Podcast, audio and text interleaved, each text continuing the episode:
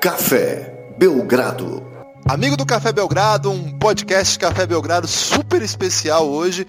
Aliás, uma conexão que extravasa as fronteiras nacionais. A gente vai agora para a meca do basquete, para os Estados Unidos, e com um personagem muito conhecido para quem acompanha basquete no Brasil há um bom tempo.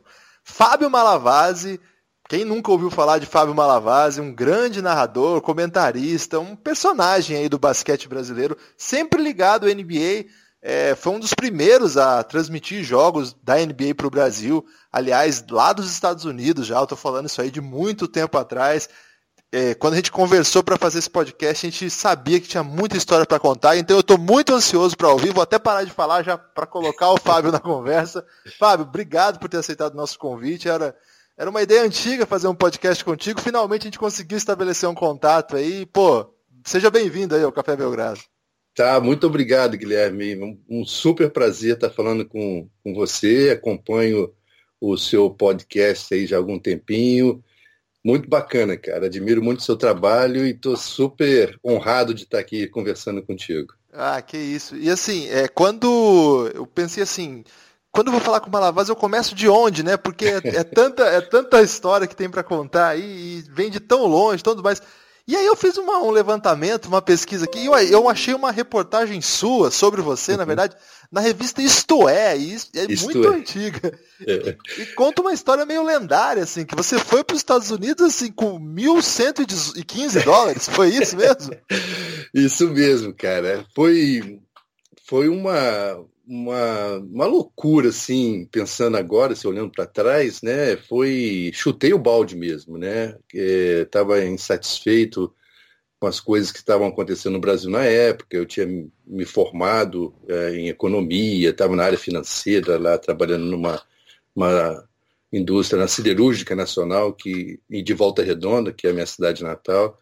E, mas as coisas não estavam fluindo bem e, e não as oportunidades estavam muito pequenas, aí resolvi vir para cá, cara, vim para os Estados Unidos, mas assim, com uma ideia até de chegar aqui e estudar um pouco, né, que eu acabei fazendo, é, estudar inglês e voltar para o Brasil com mais uma alguma coisa no meu portfólio, né? Eu, como eu te falei, eu, eu tinha me formado em economia, fiz uma pós-graduação de engenharia econômica lá na faculdade Resende e e pô, quando cheguei aqui, cara, as coisas foram acontecendo e gostei porque, pô, você vê as coisas funcionando e, sabe, é, é aquele mundo, é tudo novidade, né, Guilherme? Então, quando você, você chega em um lugar novo, você vê as coisas diferentes e tive uma acolhida legal aqui, então, sabe, foi assim, meio chutando o balde, então a grana era curta mesmo, né? A gente não tinha não tinha muito dinheiro, eu vendi um carro que eu tinha, até um Fiat, é, na época, e era a grana que eu tinha, cara, mil e poucos dólares, é o que eu vi. É, que ano que foi isso, Fábio? Cara, foi em 88, 1988. Caramba, 80. então já vai aí para 30 Não vamos fazer conta não, Guilherme. Pô, deixa que isso pra lá, cara. eu, sou, eu, sou de, eu sou de humanas, né?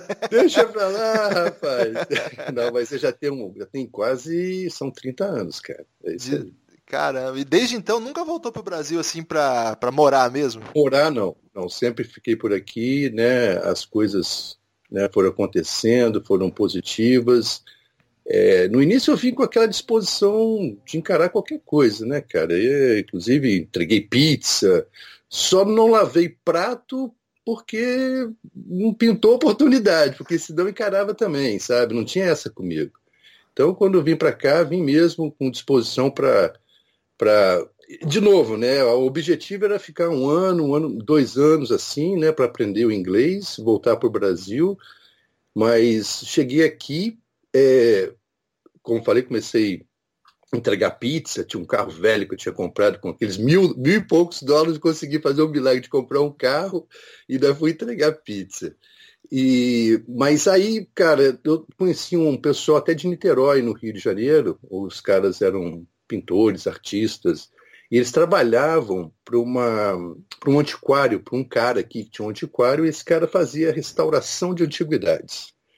E eu assim, eu na época no Brasil eu tinha um hobby de fazer talha em madeira, eu gostava dessa dessa, dessa área, né, de trabalhar com, a, com as mãos e tal. E os caras estavam voltando para o Brasil. E falei assim, pô, você não quer pegar meu trabalho? Eu falei, vou, vou lá. Aí comecei a trabalhar nessa área. E foi super legal, cara. Foi até aí que eu resolvi até dar mais um tempo aqui, porque era um trabalho relativamente legal, né? Assim, não era uma fortuna, mas dava para eu, eu viver. E acabei nesse, nesse, meio, nesse início aí, é, trabalhando com antiguidades, como eu gostava dessa área, acabei indo para uma escola aqui em Nova York chamada a School of Gilding Arts, que ensina a fazer aquele folheado a ouro que tem em catedrais e tal, que o pessoal, pessoal usa em moldura. E assim, é, assim, é difícil para o brasileiro entender essa área, mas na época aqui nos Estados Unidos, nessa região que eu moro aqui em Canérica, essa área de, de antiguidades era uma área muito forte. Era, era uma área que, assim, é, decoradores, é, é, é tinha, era, um, era um negócio assim que gerava dinheiro. Então, assim, para mim foi legal essa, essa oportunidade, né? E, e, e assim fui ficando, cara. É, então, tem essa parte da antiguidade aí que eu não sei se você achou aí na sua pesquisa. Não, essa aí eu não sabia, não. E, é. agora, como é que sai da antiguidade e você se torna aí um, um comunicador, né? Eu sei que é, o primeiro, a primeira lembrança que a gente costuma ter aí da sua trajetória, me corrija se eu estiver errado, é lá na TNT, não é? Exatamente, é isso aí. E como é que Cara, foi isso? Bom, então eu acho que a gente tem que contar uma história antes disso aí, porque eu, eu joguei basquete no Brasil, né? Eu joguei até, até eu sair do Brasil, quando eu tinha 25 anos, eu joguei, eu jogava o Campeonato Carioca de Basquete. Era bom? É... Cara, eu enganava bem. não, assim, eu jogava. Eu, eu não era craque, é, a minha habilidade não era botar a bola na cesta, era mais rebote, aquelas jogadas de raça mesmo. E sabe, joguei assim desde os 12 anos de idade, fui federado desde os 12 anos de idade. E, inclusive, em, em 94, eu estava com 12 anos, eu, eu, participei do primeiro, fui selecionado, porque na época tinha muita coisa de Estado, né? Se ele jogar para a seleção do Estado, tinha a seleção de São Paulo, a seleção do Rio. Eu fui selecionado para disputar o primeiro campeonato de mini basquete no Brasil, cara, que foi uhum. em, em, Minas Gerais, no, lá no ginásio, no antigo ginásio do Minas Tênis, isso foi em 94. Então, aí começou a minha ligação com o basquete. Né? Então, é, o fato de eu ter jogado. É, quando eu cheguei aqui, eu, como eu te falei, eu trabalhei nessa área e, pô, procurei um, uma quadra, né, pô, e, né, para bater uma bola, ainda mais que eu tinha acabado de sair do Brasil, estava numa forma física legal e tal. Então, mas joguei pelada aqui, são uns campeonatos organizados e, manti, e jogava né, com juiz, tudo organizado e tal. Então, eu tinha o Marco Túlio Reis, que trabalhava com, comigo, né, trabalhou na TNT, o Marco, eh, ele é de Volta Redonda também, da minha cidade. Então, o Marco Túlio sabia que eu é, me acompanhou, inclusive, na época eu joguei basquete, e ele, ele estava nos Estados Unidos e já trabalhava na ESPN nessa época. E ele falou assim, pô, cara, eu tô indo lá para a TNT, você não quer ir comigo? É, porque você entende, você jogou, você acompanha a NBA, inclusive eu já acompanhava a NBA até do Brasil mesmo. E eu falei, pô, claro, né? Então aí foi legal, cara. Assim, o início foi meio complicado, né? Porque, assim, como você sabe, não estava fazendo, era economista e fazendo antiguidade, trabalhando com antiguidades aqui, não tinha uma experiência de locução, apesar que meu pai era jornalista em Volta Redonda, ele fazia radialista, na verdade, então eu acompanhei muito de perto desde garoto, mas experiência zero, né, cara? Não é a mesma coisa.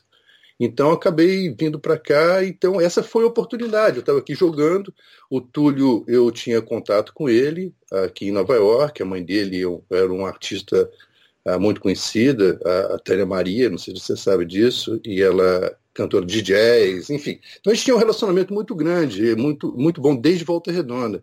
Então ele, na verdade, partiu dele esse convite na época de ir para a TNT. Oh, e assim, eu já coloco aqui uma das perguntas que, quando eu, eu falei que ia fazer esse podcast, eu falei com algumas pessoas com quem eu já tinha conversado que, que ia gravar contigo. E o Rodrigo Alves, que agora é comentarista Rodrigo. do Sport TV, da NBA, é. e de NBB também, ele falou para mim, ele falou assim, ah, pede por favor então para ele contar é, algumas histórias junto com o Marco Túlio Reis, com a, du a dupla que eles fizeram. O Rodrigo até chegou a fazer jogo junto com o Marco Túlio Reis. Ah, é? é, é no PAN de 2007, lá no, sei, no Sport sei, TV sei, também. E aí ele contou assim que, na verdade, ele era fascinado por aquelas transmissões, assim, ele falou que ficava enlouquecido, ficava imitando na casa dele aquilo que acontecia. É, é, assim.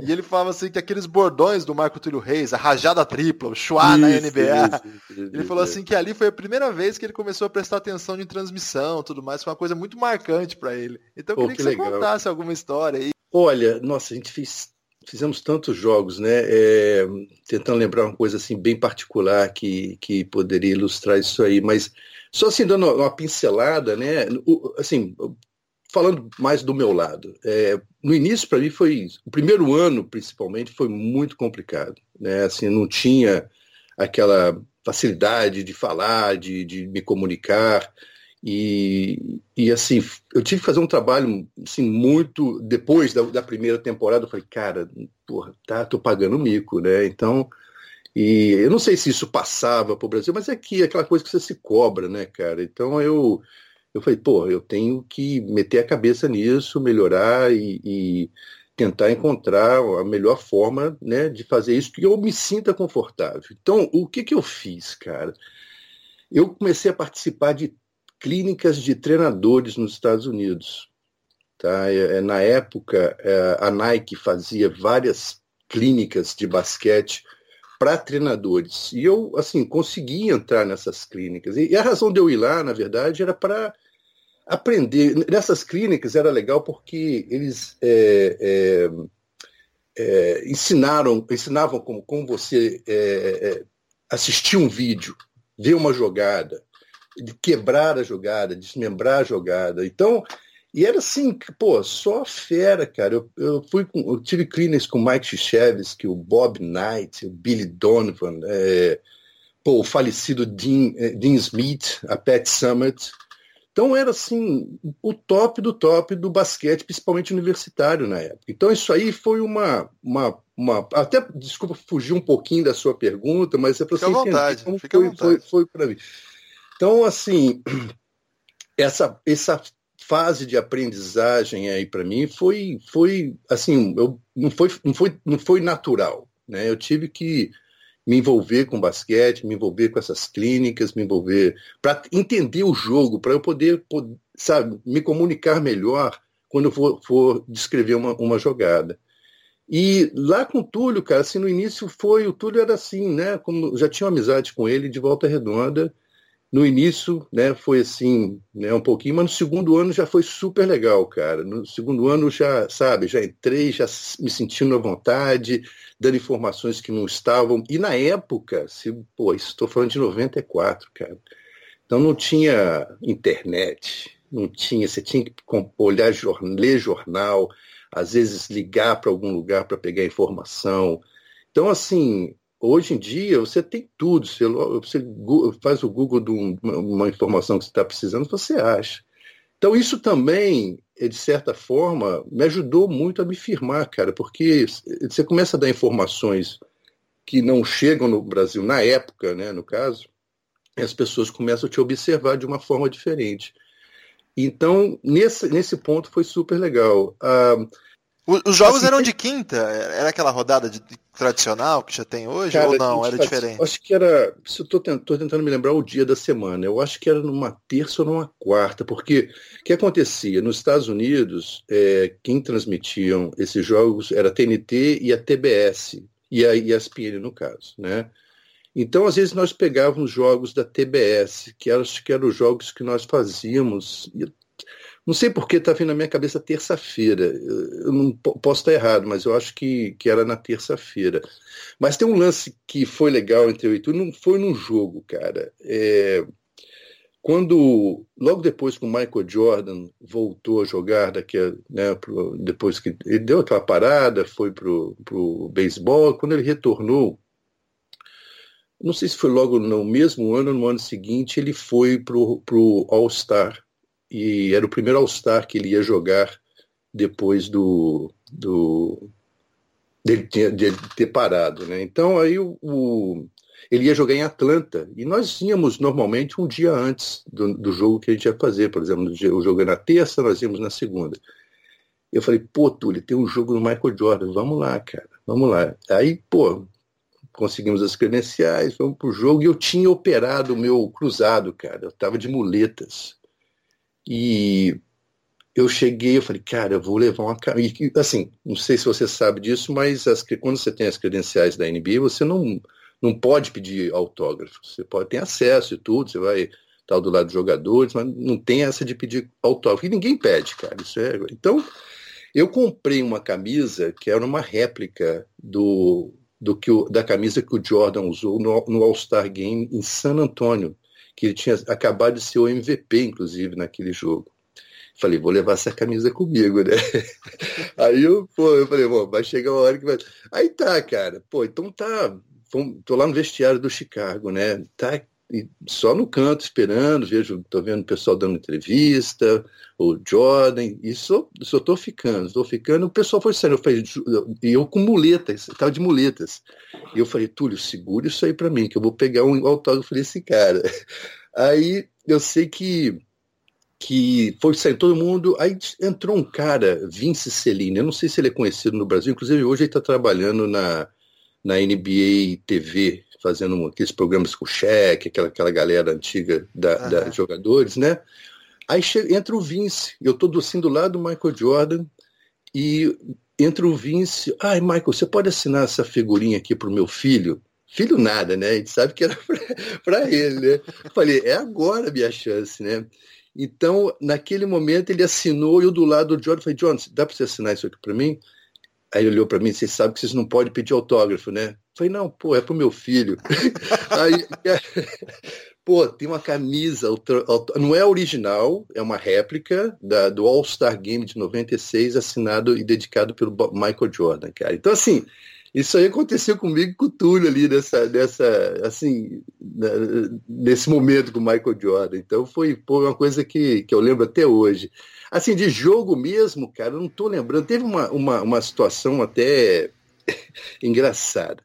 Você lembra da, daquela aquele caso que aconteceu no Texas? Você não, você não sei se você vai lembrar, é Waco, que foi um, um era uma um grupo de de porra, malucos, né? Vamos colocar assim. Tava lá, eles tinham um, um, uma fazenda e o cara lá que estava lá, o, o, o chefe lá do, do, desse grupo, né? Ele, porra, cara começou, o, FBI começou a investigar esse cara. E estava assim num momento tenso, né? Eles tinham lá se isolado, estavam armados, aquela coisa toda. Aí, porra, era jogo de playoffs. É, eu lembro que era o jogo do Indiana Pacers com alguém. E e lá na TNT, nessa época dos playoffs, a gente tinha que mudar de posição. Tinha, tinha lá a sala que nós fazíamos o, as transmissões e, e tinha uma outra. Aí nos playoffs a gente descia, porque a TNT e a TBS usavam todas as salas possíveis lá, então a gente mudava. Então eles faziam a reconexão toda e tal. Aí, cara, eu sei que no, no intervalo, gente vai para um intervalo do jogo. Quando volta, aparece aquele aquela cena de um, de um campo aberto, como o jogo era no, em, em, em Indianápolis, né? Gente sem saber o que, que era, porque jogou ao vivo, vinha a transmissão, a gente não sabe nem o que, que os caras estão produzindo, né? Então vem aquela cena daquele campo aberto, aquele milharal, aí o Túlio, não, porque aqui em Indianápolis, Indiana, é, as fazendas são muito conhecidas, não sei o que, daqui a pouco aparece um tanque de guerra, cara, no meio da cena da TV. E aquilo foi assim, gente fala assim, que que gente o que aconteceu? Nessa na troca de cabos lá, os caras botaram o feed da CNN, que estava fazendo uma transmissão ao vivo do, da FBI invadindo ou com tanques e tudo mais invadindo a fazenda dos caras, cara. Então, isso é uma coisa que ficou marcada, assim, engraçado, não tem muito mais do que isso, mas foi aquele choque no momento da, da transmissão ao vivo, né? Você tem que, às vezes, usar, o jogo de cintura, mas você fala Túlio, fica quieto, deixa. Aí foi pro intervalo. Então é uma coisa assim que eu lembro dessa nossa época. Foram tantos jogos, cara, em uma época tão legal da NBA, né? Com Michael Jordan, a gente pegou essa New York Knicks, essa, essa época, porra, era, era demais, cara. Então, é, quase todo jogo era bom. Então, é, essas são assim, as lembranças muito boas que eu tenho. E tem essa engraçada que eu acho para mim, né? Porque eu estava lá na cena tentando encarar esse tanque passando lá na, na, na tela, né? Mas é, foi super legal, cara. Uma, eu, eu chamei de Marco agora, homenagem ao Fábio. É, assim, e nesse período era a maior parte dos jogos vocês faziam do estúdio mesmo, ou tinha do bastante estúdio. jogo em loco? Não, nós fazíamos do estúdio. Eu ia a vários jogos, cara, principalmente aqui em Nova York, né? É, alguns em Boston, em Nova York, New Jersey, eu ia, pô, eu ia sempre. Continuo indo, inclusive, até hoje eu vou mas nós fazíamos as transmissões do, do estúdio. É. E dessa, desse período aí, que para muita gente assim que, que tem mais de 35 anos, é, considera esse período com todo o carinho do mundo. Assim, é, de o que, que você mais sente falta? No sentido técnico do, do jogo também, mas também no sentido de ambiente. O que, que mudou na NBA? Que eu sei que muita coisa mudou para melhor, né? Eu também não sou assim muito de ah, é. no passado era melhor. O que, que você assim daquele ambiente, daquele momento você olha e fala, pô, aquilo era mais legal do que, do que tem hoje? Como é que você olha assim? Assim, eu, tenho a mesma opinião que, assim, aparentemente que você tem, cara. Eu acho que foi uma evolução da liga super positiva, né? Eles olham para todos os detalhes, assim, é, tentando sempre é, ajustar tudo em função do ter um perfil legal, né, cara, assim, de entertainment, uma coisa saudável, e naquela época, eu acho que a intensidade dos jogos, cara, os juízes deixavam rolar muitas coisas que eventualmente acabavam gerando uma briga, né? Mas, porra, cara, sabe o que eu lembro? Dos jogos aqui, do. Como eu te falei, eu via muitos jogos do New York. Assistir um jogo ao vivo, é, é, é, você tem uma ótica completamente diferente, Guilherme. Porque você, se, pô, vê os caras se batendo, cara. Então, é, então, a intensidade, eu acho que talvez isso seja a maior diferença no jogo em si, né? Falando sobre o jogo. Eu acho que, pô, você pegava aqueles jogos do, do, do New York e Chicago Bulls na época, cara, era fantástico, bicho. Eu, inclusive, um dos jogos assim que eu tenho maior lembrança é um, um dos jogos do quando o Jordan, quando ele retornou ao Madison Square Garden, né? Ele, porra, fez um, um, um jogo assim que foi um jogaço, na verdade. Né? O, o Bulls acabou vencendo por dois pontos, se eu não me lembro. O, o Michael Jordan fez 55 jogos. Mas, cara, a intensidade do jogo foi uma coisa assim absurda. Né? O, o contato físico era maior.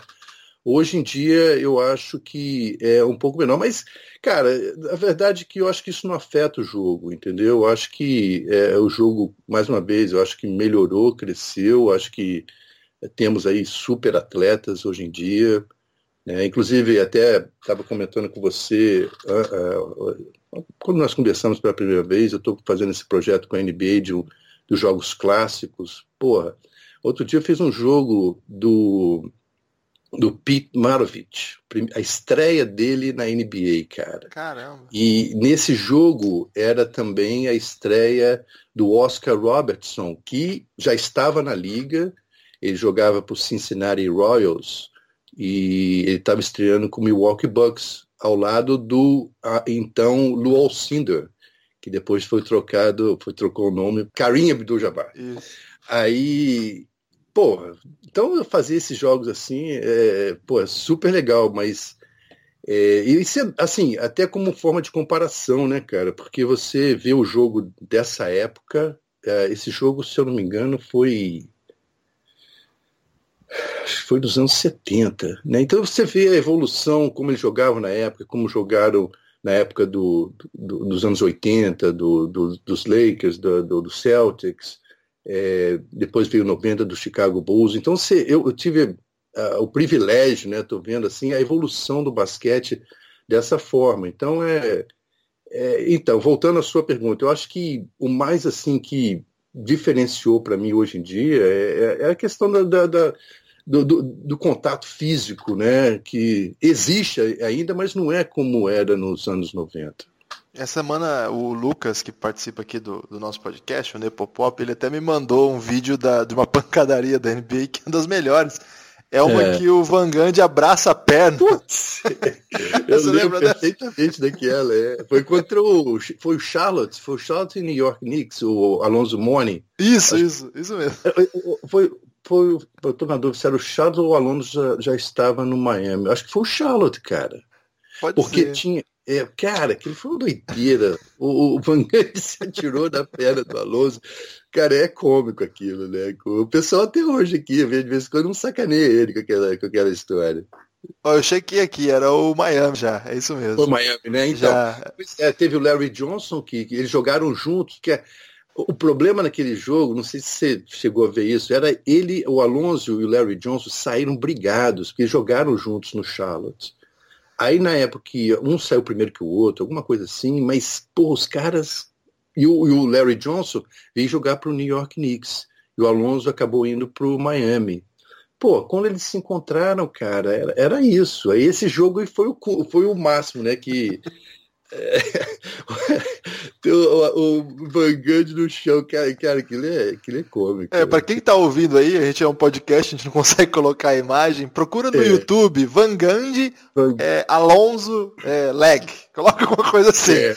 Não, Você é vai cômico, ver. Ele abra... abraçado na perna do Alonso Mori, é uma cena épica aí. Das... Agora, continuando aí na nossa trajetória, o Malavazzi, eu queria que você contasse como é que foi essa transição para a ESPN, né? Porque é, você saiu de um grande projeto que, pô, passar, é. imagina, passar pro, pro Brasil num, num canal Isso. importante como é a TNT. Aliás, a TNT até hoje, né, passa é, nos Sim. Estados Unidos aquela rodada dupla tradicional de quinta-feira. Uhum. E acho que segunda também tem rodada na TNT, né? Tem bastante coisa. É, eu acho que agora nos playoffs tem, né? Durante da temporada regular, normalmente é quinta-feira e com rodada dupla. Isso. E assim, é. aí você vai para ESPN, que era outra coisa, né? ESPN estava é, uhum. ainda se criando no Brasil, já, já existia há algum tempo, mas é, cuidava só do que a gente chamava de ESPN Brasil, e a ESPN mesmo, a, que a gente chamava na época de internacional, hoje é só ESPN, ela era tocada aí dos Estados Unidos, né? Exatamente, é. Cara, o que, o que aconteceu foi o seguinte, foi na... Estava é, uh, no final, foi, foi no ano que teve uma, uma dessas greves da NBA. Eu estava indo para o Brasil, eu estava no aeroporto e eu já sabia que a TNT na época não ia não ia renovar o contrato, mas a gente ainda estava na temporada, mas nesse período que eu estava indo para o Brasil, eu o, a NBA estava parada, estava em greve. Aí estou no aeroporto, encontro um cara que trabalhava comigo é, no outro setor, lá na TNT, e ele falou, pô, que você tá? ele é até argentino, o que você está fazendo aqui? Eu falei, não, estou indo para o Brasil, mas você está voando daqui? Eu falei, é, eu vou, moro em Canérica, eu vou, normalmente quando eu vou para o Brasil eu vou de Nova York. ah, eu pensei que você morava em Atlanta.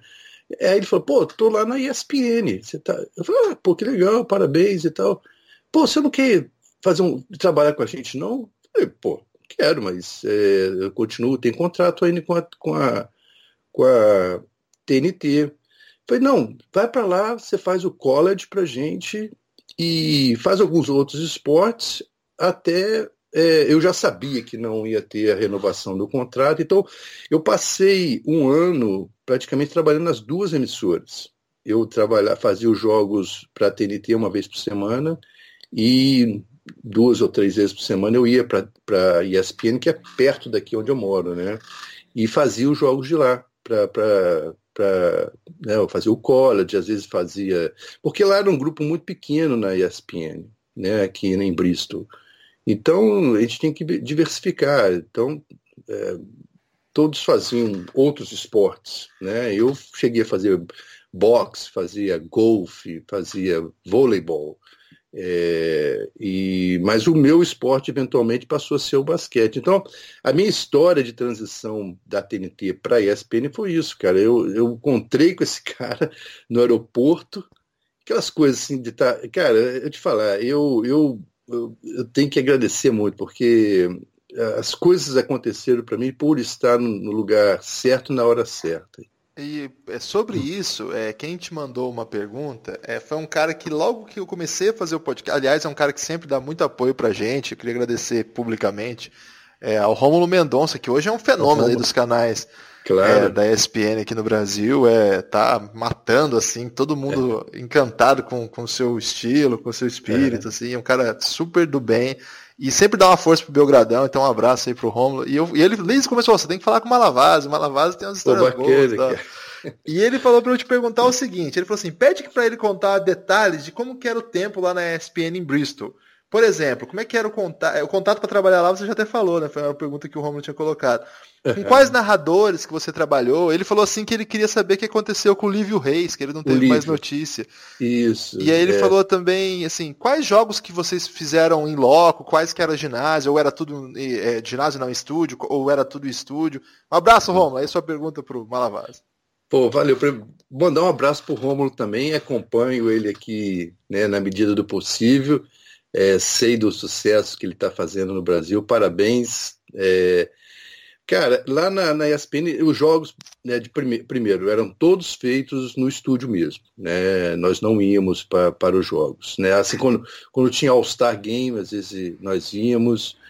E lá eu o Lívio Reis, né, eh, respondendo a pergunta do Rômulo, o Lívio, nós per eu perdi muito contato com, a, com essa turma. Eu sei, a última coisa que eu ouvi falar do Lívio que está fazendo aquelas transmissões de WW, nem sei como é que chama, aquelas lutas Sim. de, de né, inclusive eu, o estúdio deles é aqui em Canérica também, WWE, né? Uhum. E ele parece que está fazendo algumas lutas as transmissões para eles.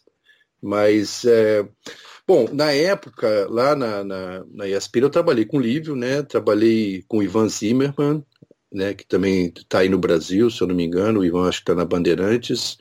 E trabalhei muitos anos com o Rob, cara, com o Rob Porto, que hoje é narrador lá do, da, na Sport TV, um super irmão que eu tenho. A gente, sempre que o Rob vem aqui, a gente se encontra, estou sempre em contato com ele. Então, assim, foram os três que eu trabalhei mais lá nessa época do basquete, né? É, como eu te falei antes, a gente tinha que fazer outros esportes, mas o meu esporte principal era realmente o basquete, tanto o college como a NBA. E então foram esses três, o Lívio, o Ivan e, e, o, e o Rob. Né? E lá você narrava e comentava também, né? Tinha isso. Cara, né? é que negócio, tem que fazer de tudo. Na verdade, eu era mais na, é, comentarista. Na, na, na, até, até assim, uma coisa que eu, sinceramente, até gosto de fazer, né? até voltando àquela coisa que eu dividi com você, de ter participado dessas clínicas e ter me envolvido com basquete aqui a fundo mesmo, é, participado de vários eventos, enfim. Então, eu, eu me senti assim eu acho que eu é, tinha uma produtividade, vamos colocar assim, maior sendo comentarista, né? Que eu tinha poderia dividir histórias é, de, pô, cara, eu cheguei a trabalhar com assim Casey Jones. É Você mesmo? lembra dele? Opa. Casey, pô, Casey, cara, a gente ficou super amigo.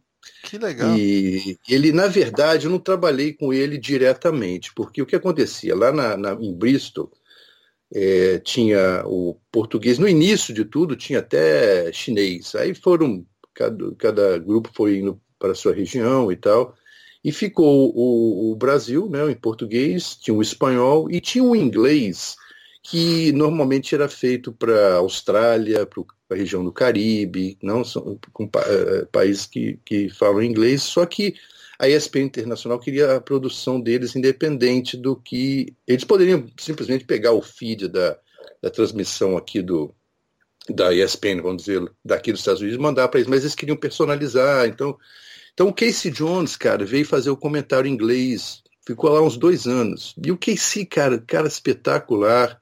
A gente acabei ficando amigo dele, a gente foi para né, saía para jantar, aquelas coisas, eu fui para casa dele, porra, é, o cara é, cantava jazz e gravou um CD, ia dividir comigo, então aquelas coisas assim de, de relacionamento legal, né? Até teve uma, uma vez eu, eu perguntei para ele, coach, é, como é que era lidar com Larry Bird?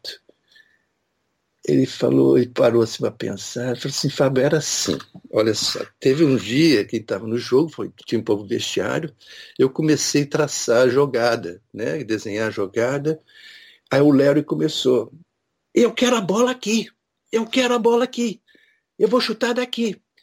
Aí o, o, o diz o Casey que olhou para ele e falou assim, Larry, I'm the coach, I'm the coach. aí, aí ele, depois o, o, eu, volta o Casey das instruções, Larry, você vai chutar daqui. É a posição que o Larry Bird estava apontando para fazer umas arremessas, cara. Então, ele falou assim, era assim, cara. Então, o Larry era o cara. Então, explicou dessa forma para mim. Então, assim, cara, a ESPN foi uma super escola para mim, cara. Foi uma experiência, pô, não tem preço, né? A gente é, pô, aprendeu fazendo na marra e assim quem teve assim, a, assim pensou em investir nessa carreira na carreira né e, e acabou continuou sobrevivendo com isso até hoje né? Você vê o próprio Rob aí na, na narração na na, no Sport TV. Então é, sei lá, foi uma escola. Não sei se eu fugi um pouquinho da sua pergunta aí, mas é, acabou entrando o Casey Jones na história. mas, o é. podcast é, é para isso. Se a gente não fugir é, do podcast, não vale. É. Pois é, cara, eu tive experiências assim muito legais, Guilherme. Foi, foi sabe, é, como eu te falei antes aí, eu estava aqui. Eu não sou de ficar pensando muito né, no que aconteceu, no que, mas aí comecei pensar, até me preparar aqui para conversar contigo, tentar lembrar de algumas coisas, né? Falei, pô, cara, já tem uma, uma estrada aí, né? Eu, nessa, nessa história de NBA. Ô, ô, Fábio, agora sobre esse, esse período. Pô, falar do Casey Jones é falar da história do basquete, né? Ele tava. Pô, cara. Né? Pô, e não, só um parêntese, pô, tô lá no Boston Garden um dia, cara, aí tem uma homenagem ao Casey Jones. Porra, aí, pô, eu fiquei lá no meu canto, daqui a ele sai lá da onde ele estava, cara, para vir falar comigo, assim, eu estava na beira da quadra. Então, são coisas assim que não dá nem para descrever, cara. Vou te falar, é assim, sabendo a importância, hoje, tal, não sei, a nova geração não saiba quem era o Casey Jones, mas é um cara que tem uma importância única para o Boston Celtics como treinador, né, como história. E, e, o legal do Celtics, cara, é como eles é, mantêm essa tradição, sabe? É, é, esse é um lado muito legal do, do, time do Celtics. Então é. Desculpa, quis fazer só esse parênteses aí. Lá, não, vale lá. a pena. Para quem não sabe, o Casey Jones foi oito vezes campeão da NBA é. como jogador e depois duas vezes como técnico. Ele estava naquela geração dos anos 60, do Red Auerbach, com todo mundo. É. E agora, na mais recente, né, nos anos 80, essa dessas histórias aí de como era comandar o Larry yeah. É. Bird aí.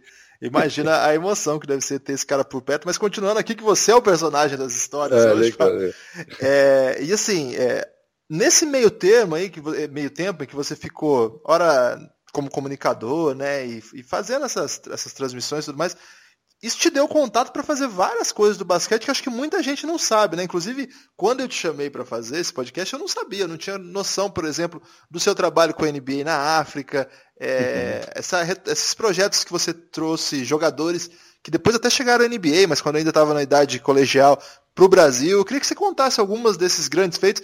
É, qual que foi o primeiro? O projeto lá na África ou trazer os, o pessoal para o Brasil? Não, foi, primeiro foi levar o pessoal no Brasil, né? Porque logo após que terminou a ESPN, é, é, assim, você fica um pouco perdido, né, Guilherme? Depois de estar tantos anos ali, né, com aquele emprego certo, aquela coisa certa. Então, eu acabei abrindo um pouco o leque, criando alguns eventos, e nesse meio tempo também criei uma produtora e comecei a atender alguns projetos para a ESPN. E quando eu falo ESPN, é ESPN americana, ESPN internacional, né? E tive uma e criei um projeto chamado One World Games, que na verdade começou uh, pela, pelo relacionamento que eu tenho lá com o pessoal do Minas Tênis Clube, né? O Couros, o Alexandre Cunha, são caras assim sensacionais que, porra, esses caras amam o basquete. Né? E a gente precisa de gente assim no, no comando do, do nosso basquete. E, e surgiu a ideia de criar um intercâmbio uh, de basquete né, para adolescentes. E assim, eu nunca fui muito desse negócio de, de clínica, de camp, e, e, e eu acho que você nunca vai transformar um jogador né, se você botar ele num camp e não vai ser um tempo suficiente, vamos colocar dessa forma, uma semana você treinando. Eu, eu achava mais assim, criar um projeto que desse uma experiência, uh, até envolvendo uma parte social, né, para os brasileiros virem aqui. Então, eu criei um projeto e nós, o primeiro, inclusive, foi feito lá em Boston, cara. Eu pô, levei os garotos no, no Boston, no, não foi no Boston Garden, mas é, é foi no, no, tre, no, centro de treinamento do Celtics, a gente fez uma tour com eles lá, levei no, no basquetebol, não, no basquetebol, no, em Springfield, no Hall of Fame, né? Então, assim, a, da experiência de ver as coisas, e teve a, a clínica, peguei um super é, treinador para para dar os treinos para eles. A gente fez uma competição super legal. Tinha até uma equipe é, da Grécia, duas equipes da Grécia, é, equipes locais do, do, de escolas aqui dos Estados Unidos. Então eles participavam de um torneio e assim começou a crescer esse esse esse projeto, né? Eu, esse foi o primeiro ano. Depois o segundo ano já fiz aqui em Canérica, consegui um cara para vir dar treino para a garotada que era trabalhou com LeBron, trabalhou com Kobe, é, tipo trainer, né? E o cara veio e, e porra, deu a clínica, a gente organizou um torneio, teve a mesma coisa, levei os garotos para algumas universidades aqui para conhecer, na Yale, a gente foi uh, ao Madison Square Garden, assistir um jogo da WNBA. Então, assim, experiências culturais, cara. Não é, eu não vendia treinamento. A ideia era trazer os garotos com essa, com essa intenção. E nesse meio tempo, o pessoal, um, um treinador que até conheci nessas clínicas que eu ia, que eu te falei no início, da Nike, ele estava lá ao meu lado, assim, ele estava, também estava assistindo. Ele tinha começado é, a ser treinador, ele era treinador aqui numa escola perto da onde eu moro, até que aonde o Isaiah Thomas jogou, esse que está agora no Lakers, né? Eu vi o Isaiah jogar high school aqui, por quase é. toda semana. É mesmo? Né? É, não, tenho, aqui tem um, perto da minha, onde eu moro, tem umas escolas muito boas, cara. Porra, tá. É, pô, cheguei. É que eu sou rodado, cara. o problema é, o Isaiah Thomas é, jogava aqui, eu ia nos treinos, porque o treinador era amigo meu, então assisti o Isaiah desde que ele jogava high school. É, o Campbell Walker, é, em Nova York, o Lance Stevenson, que está no, no Indiana Pacers. Essa garotada vi todos saindo de high school, cara, antes de ir para college. E como é que era Mas, o Isaiah Thomas? Era menor ainda do senhor? Cara, não, assim, quando ele foi, ele era um, ele era um super jogador, cara. É, ele, eu não sei como é que eu traduzo isso. Ele é um tough player, tá? Ele é um cara né, de durão, de, um cara durão. Durão, tipo é a palavra certa, né? Então é, é assim, ele ele tinha aquela fibra, tinha todo o perfil de, de ser um jogador de NBA, mas, porra, o cara era pequeno, né, cara? Mas enterrava, né? Uma agilidade fantástica. Aí ele foi para Washington University e, e lá começou a, a né, jogou bem, é, e, tanto é que foi foi escolhido, foi o último do draft, mas foi escolhido no draft da NBA, né? Assim, a altura eu acho que não diferenciou muito não, sabe? Porque é, ele, ele já era desse tamanho mesmo, mas para high school ele já não tinha uma altura assim, né, que, que da, daria uma distinção para ele. Daria sim, porque ele era baixo, né, mas não, não que ele é... Mas então, então teve esses caminhos aí, eu, eu, eu acabei, esse treinador que, que era o treinador do Isaiah Thomas, ele foi trabalhar na Nike. E ele sabia do meu projeto com o Brasil. Né? E, na verdade, esse projeto até então era só trazer garotos para os Estados Unidos, né? passar aqui duas semanas, né? ter, um, ter uma experiência cultural de basquete aqui nos Estados Unidos, depois voltar. E falou assim, pô, cara, adorei seu trabalho, seu, seu projeto, quero fazer a mesma coisa com, com jogadores para o Brasil. Você consegue fazer isso para mim? Eu falei, pô, deixa eu tentar, né? Então, assim, eu imediatamente contactei o Minas Tênis, né, que sempre já conhecia meu projeto, sabia que né, não, não ia ter problema na execução, E, porra, os caras foram demais, cara. Eu. Enfim, antes disso, o, a Nike a gente começou, tipo, fui a Portland, reuni com os caras lá em, em, em, na Nike e tal, e começamos a selecionar os jogadores, e, pô, começou a se formar a lista, né? Pô, os jogadores que eu levei para o Brasil, acho que pelo menos uns sete daquele time, eles, eles foram para a NBA. Pois é, eu acho que ninguém lembra dessa história, viu, Malabar? Eu não lembro, é legal falar, contar isso. Cara, eu vou até assim ser.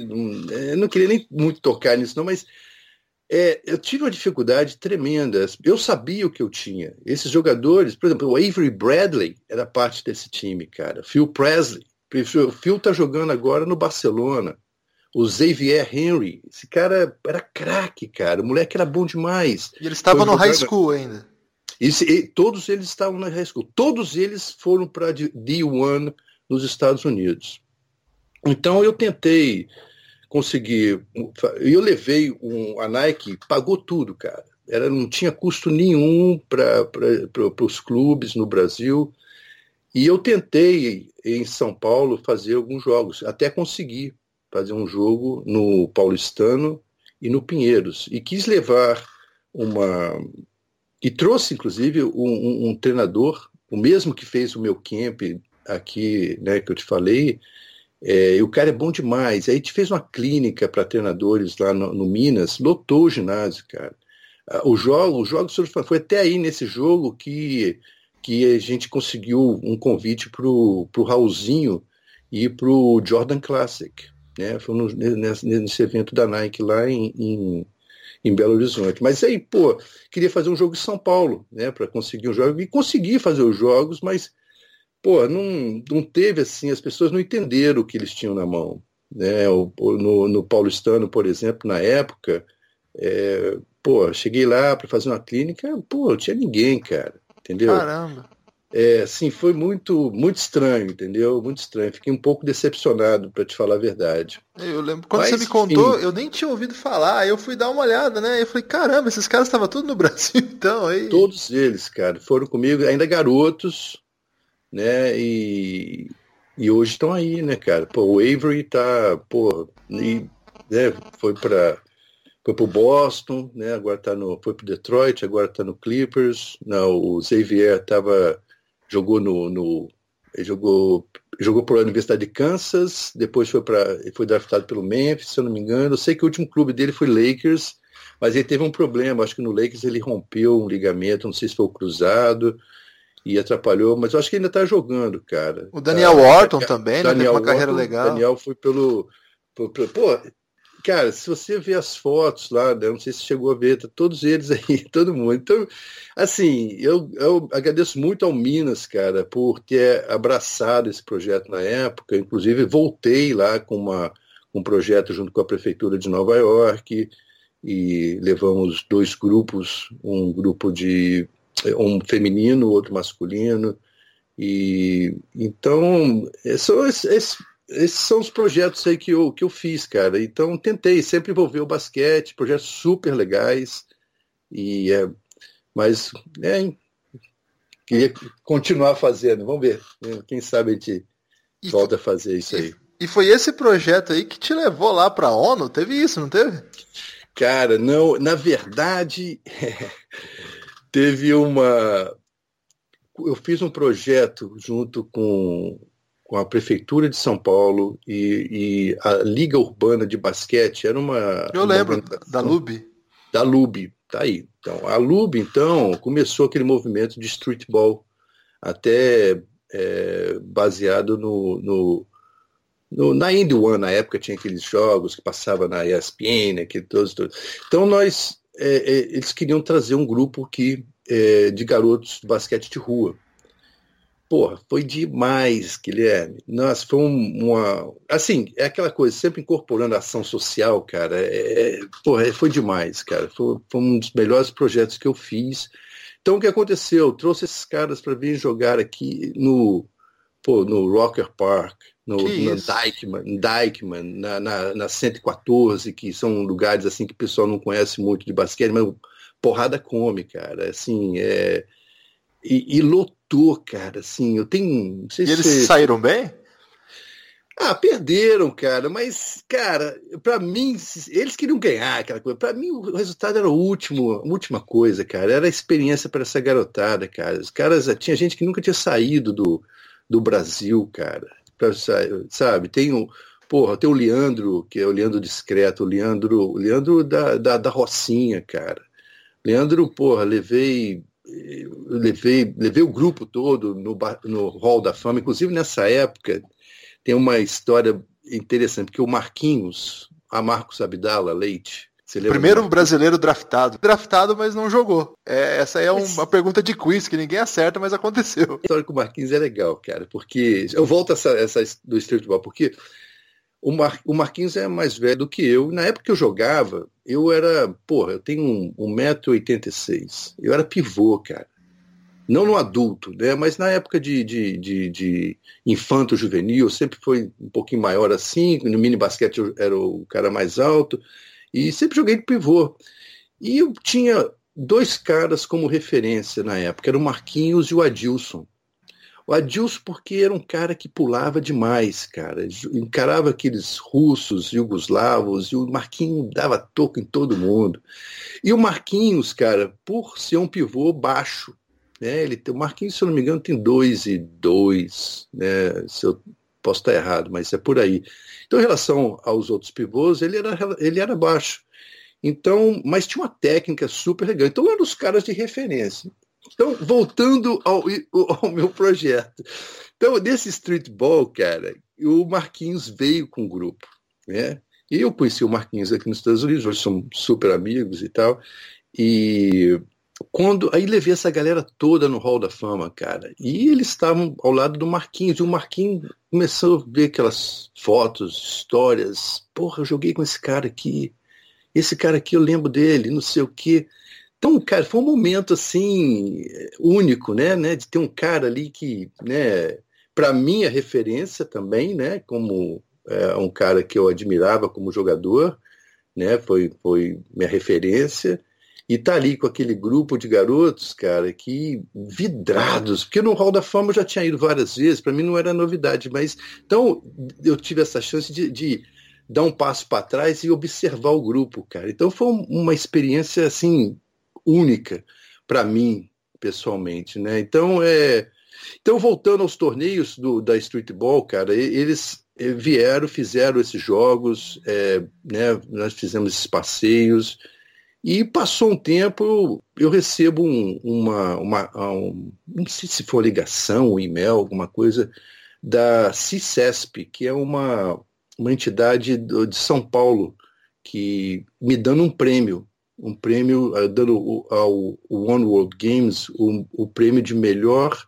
se eu não me engano, o título correto é, é Social e Esporte Social Projeto, alguma coisa assim, e com a cerimônia na ONU, cara. E eu falei, pô, eu falei, vai, deve ser sacanagem, isso não é possível, né? é, não, é, você não você faz as coisas quando você faz assim, sem, né, sem pensar muito, e, né? É, então, mas foi isso, cara. Pô, aí de repente, por esses projetos que eu fiz com a Nike, com esse. Eu acho que a referência para esse prêmio foi esse do, do streetball, que envolveu garotos. Inclusive, tem uma, uma mas sem querer atropelar as coisas aqui, mas teve uma. Até para conseguir visto para esses caras virem jogar aqui nos Estados Unidos foi, foi problemático. Acho que nem eles sabem disso. Eu tive que entrar em contato com o consulado americano, é, passar toda a minha documentação, diz, garantindo que, eu, que eles iriam voltar, porque o, meio, o, o medo deles era dos garotos ficarem aqui, não, não voltarem para o Brasil. Né? Então eu tive que me comprometer, tive que, sabe, assinar documentos e foi até assim, nessa parte, sinceramente, foi uma coisa até estranha, né? Porque a gente teve que segurar os passaportes dos garotos, que tinha alguns que queriam ficar aqui, tinha parentes aqui, e, e eu não, né, não podia abrir mão disso, porque, né, afinal de contas, já estava o meu nome né, amarrado nessa história toda. Mas então foi isso, cara. Foi esse, esse projeto de basquete com tipo com uma ação social por trás e acabamos, acabei recebendo esse prêmio da ONU, né, como melhor projeto. Me deram uma medalha assim linda, por sinal, que tem um brasão a, da, da, da, República Brasileira. Pô, cara, foi. É, é assim, fiquei sem palavras mesmo, porque um, um, um, um prêmio que eu tenho assim com muito carinho até hoje.